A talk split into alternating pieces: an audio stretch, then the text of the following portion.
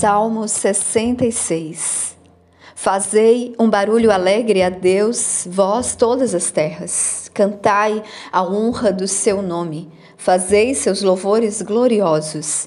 Dizei a Deus: quão terrível és tu em tuas obras. Através da grandeza do teu poder, teus inimigos se submeterão a ti. Toda a terra te adorará e cantará a ti.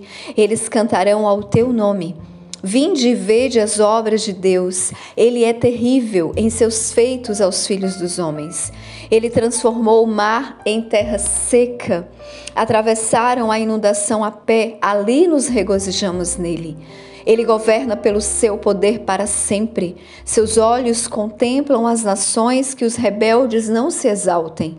Ó, bendizei nosso Deus, vós povos, e fazei a voz do seu louvor ser ouvida que sustenta nossa alma em vida e não faz com que nossos pés sejam abalados. Pois tu, ó Deus, nos provastes, tu nos testastes como a prata é testada. Tu nos trouxeste para dentro da rede, puseste a aflição sobre os nossos lombos. Fizeste com que homens cavalgassem sobre as nossas cabeças. Atravessamos o fogo e a água, mas tu nos trouxeste para um lugar rico.